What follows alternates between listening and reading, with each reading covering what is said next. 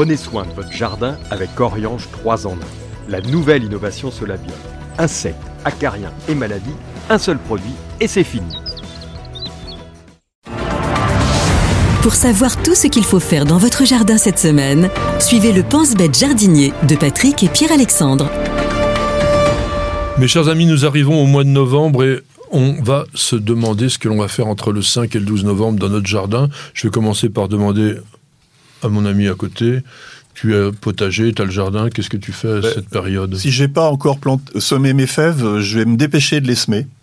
Moi, Oui. je sème toujours les fèves euh, à l'automne. À l'automne? Voilà. Et puis si j'ai, Tu euh, mets un petit voile dessus parce que ça peut être. euh, alors je mets une cloche, une cloche continue, D'accord. rigide.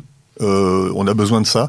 Et je l'enlèverai si jamais le temps est humide et doux, parce que les fèves, ça aime pas non plus l'humidité euh, et la trop de douceur humide. Ah oui Voilà. On a, on a Elle, elle tombe malade. Elle tombe malade. On a l'impression que c'est quand même des plantes méditerranéennes qui auraient besoin de douceur. Elles ont besoin de douceur, mais pas d'humidité. Donc, euh, faut, faut, faut jongler avec. avec Ah. Faut avec jongler ça. avec.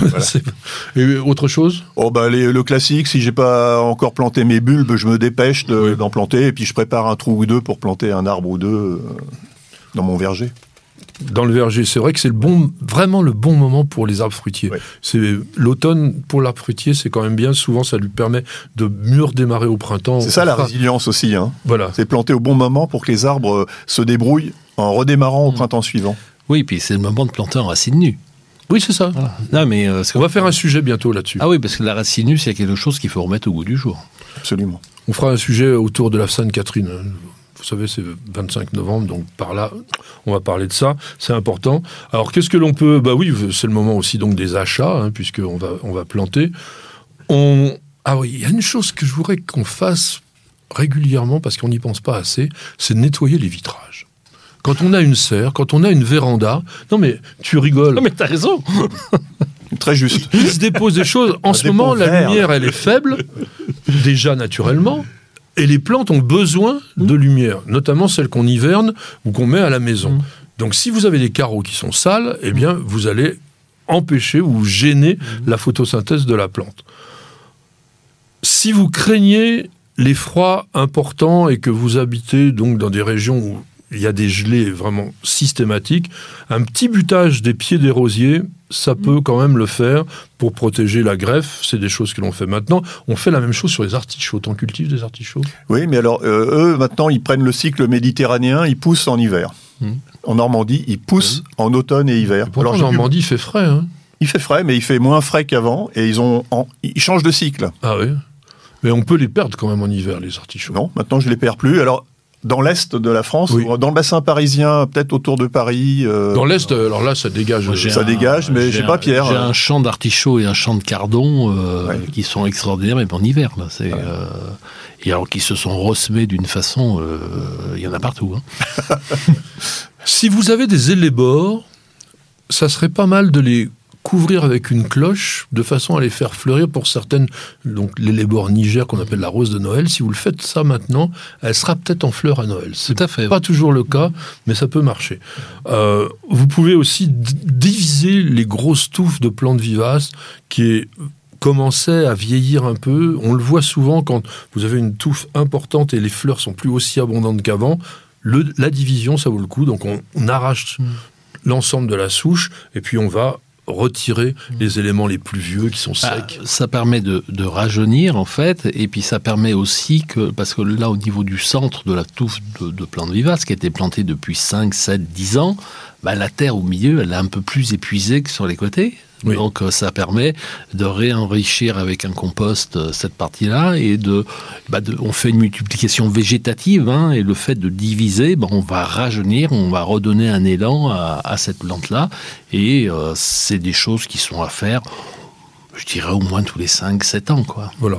Tu nous parlais de planter des fèves, mais l'ail, l'échalote, en ce moment, ça peut être bien aussi. Ça peut être bien. Alors j'en fais plus parce que ma femme est intolérante à l'ail. J'adorais planter l'ail violet, tu vois, en Oui. ce moment. Ben voilà. Tu le récoltes au printemps, tu le cuis entier dans sa chemise euh, au four. Et c'est délice. faut que tu plantes des tulbagia. Ça a la saveur de l'ail, mais ça il n'y aura pas d'intolérance à l'ail. Ah bon Ah bah oui. Il n'y a pas d'intolérance. Ah Bah non, c'est pas la même, euh, c'est pas la même plante. Non, mais c'est la même famille. Je pense que le- les composés sont similaires. hein. En tout cas, c'est beaucoup plus digeste. Le tulbacea est beaucoup plus digeste. Il y a des gens qui sont allergiques, qui peuvent pas digérer l'ail, qui digèrent très bien le tulbacea. Alors essayez cette plante-là. La rusticité, elle est moyenne aussi. hein. C'est bon, mais Ouais, c'est très décoratif comme, comme plante. On avait parlé de cet arbuste. C'est le moment où il est en fleur. Il s'appelle Camellia sasanquois. Si vous, vous en avez pas dans votre jardin et que la terre est un peu acide, ça serait bien d'en, accueillir un. Vous le regretterez vraiment, vraiment pas. On peut rabattre les rosiers un petit peu en ce moment pour qu'ils soient un peu plus propres parce que c'est pas très joli d'avoir toutes ces branches dénudées qui se mélangent. On les redescend à 40 cm puis on les retaillera vraiment pour les rosiers buissons vers la fin février, début mars. Faites la même chose avec les plantes vivaces qui sont devenues inesthétiques. Pas avec toutes, parce qu'il y a les graminées, tout ça, en hiver, c'est magnifique. On va garder les hampes florales. D'ailleurs, est-ce que dans l'idée de, rési- de jardin résilient, garder des hampes florales peut-être pour nourrir les... Exactement.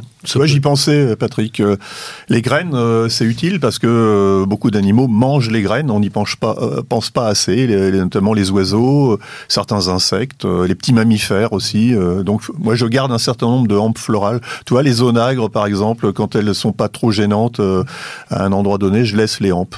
Voilà. Oui, même les astères et toutes les autres plantes. Les De astères. toute façon, dans le jardin, tout ce qui se taille en novembre-décembre peuvent se tailler en fait jusqu'à février-mars. Oui, oui, bien sûr. Donc de toute façon, il n'y a pas, sauf si dans votre caractère, vous trouvez qu'il y a des choses qui sont inesthétiques quand c'est sec, tout ça, bah, vous le coupez, ça sert à rien que ça vous énerve tout l'hiver. Mais Non, autrement, mais il y en a qui sont vraiment moches, alors oui, ceux-là, on peut les enlever. c'est- Entre ce qui est moche, ce qui est beau, chacun a son, Non, chacun parce qu'il y en- mauvais goût. Il y, en a qui, il y en a qui sont très très belles. Par exemple, les ombelles.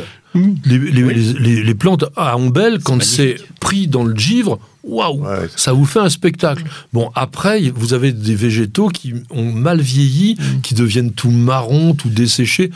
Puis Bon, ça ah. dépend s'il y a du vent, s'il y a eu beaucoup Ouais. de pluie, ça pourrit. Donc c'est à faire au fur et à mesure. Mais ce que je voulais, ce que je voulais dire par là, c'est qu'il n'y a, il y a aucune raison de se presser. Voilà. C'est- Par contre, ça veut, il faut que fin février, début mars, tout ça soit nettoyé. Voilà, Mes amis, prenez votre temps en hiver, ne vous pressez pas.